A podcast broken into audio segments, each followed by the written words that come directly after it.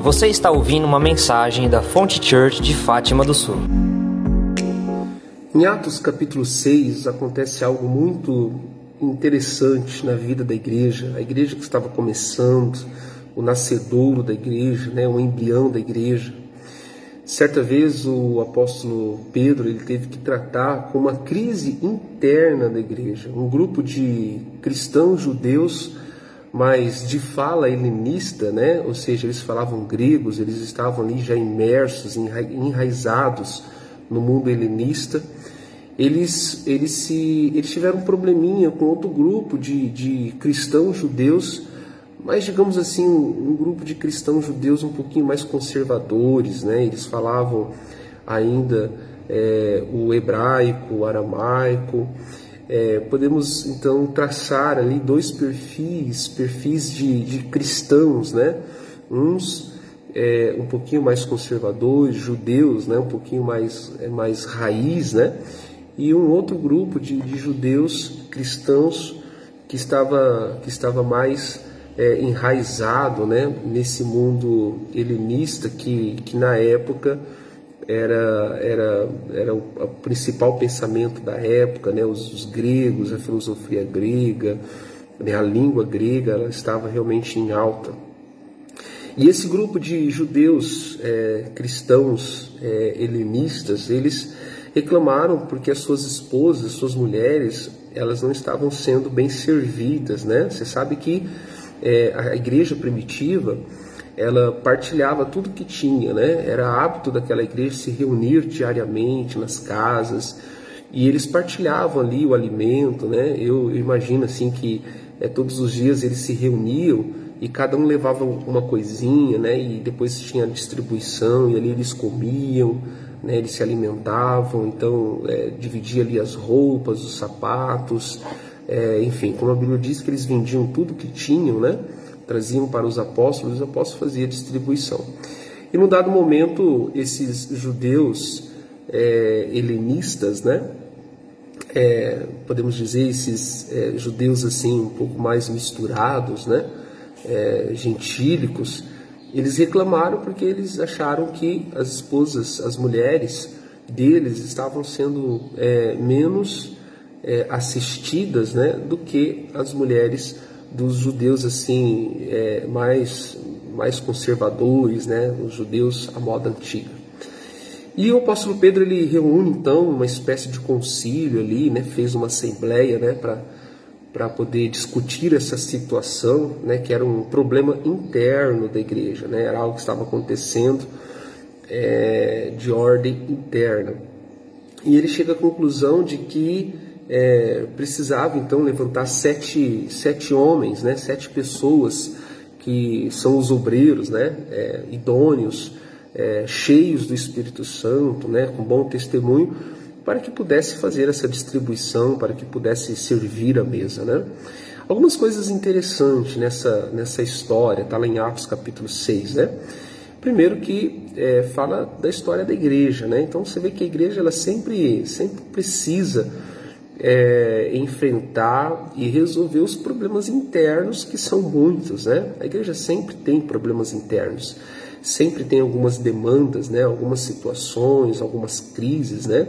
Interessante que é, esses, dois, esses dois povos, né? que eram o mesmo povo, mas os judeus de fala grega e os judeus ali que, que ainda falavam que ainda falavam hebraico, aramaico, é, nós podemos é, é, contextualizar trazendo para hoje. Podemos dizer que ainda hoje nas nossas igrejas existem, existem pessoas que estão falando é, linguagens diferentes, né? É, pessoas que é, têm um, modo de pensar diferente, né? viveram uma cultura familiar diferente, receberam uma educação diferente, têm uma história diferente, carregam bagagens diferentes, né? Então, igreja é constituída de pessoas, e onde tem pessoas existe essa diversidade, e sempre tem esses, esses conflitos, né, esses problemas. Tem, tem gente que fala assim: ah, eu, eu não quero saber mais de igreja, porque igreja só, só, só tem problema, igreja tem confusão, igreja tem crise, né? E essas pessoas acabam é, se desconfigurando para o ambiente da igreja porque acham que a igreja tem problema. Na verdade, essas pessoas nunca entenderam o que é a igreja. Né? A igreja somos nós. É, tem problema na igreja porque nós estamos nela, né? nós fazemos parte dela. Então, onde tem pessoas, é, existem, existem sim conflitos. Outra, outra coisa interessante que eu vejo nessa, nessa história é que o apóstolo Pedro ele, ele coloca a pregação da palavra e a oração é, na, primeira, na, na, na, na, primeira prateleira assim, de, de importância da igreja. Né? Ele fala assim: olha, é, nós não vamos deixar de orar, nós não vamos deixar de pregar a palavra para ficar servindo a mesa, né? para poder ficar fazendo serviço interno, serviço para os de dentro. Né? Nós não vamos fazer isso, nós vamos continuar nos dedicando à oração e à pregação da palavra, porque esse é o nosso chamado, né? a missão da igreja, né? a, a obra principal da igreja é pregar o evangelho, anunciar a Cristo né? aos perdidos, aos de fora. Né? Então ele, ele diz assim: olha, vamos, vamos levantar pessoas, né? vamos constituir obreiros, né? pessoas idôneas, pessoas cheias do Espírito Santo com bom testemunho para que cuide desse serviço. Então ele ele nem ele nem ignora o serviço, né? Mas também ele ele não perde o foco. Então ele sabe que existe um problema, ele sabe que a igreja tem serviços, a igreja o tempo todo ela tem demandas, né?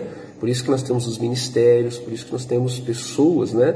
É, para poder ser voluntários, né? voluntários na obra, no ministério, porque a igreja sempre vai ter suas demandas, a igreja sempre vai ter os seus serviços.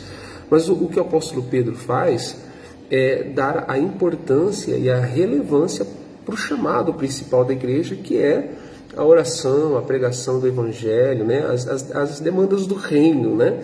E, esses, e essas demandas internas, né, os serviços, as tarefas internas são importantes, mas não podem ofuscar o chamado da igreja, não podem ofuscar é, a missão primordial da igreja, que é pregar o evangelho, fazer discípulo, batizando-os em nome do Pai, do Filho e do Espírito Santo, ensinando guardar os mandamentos de Jesus até que ele venha, né?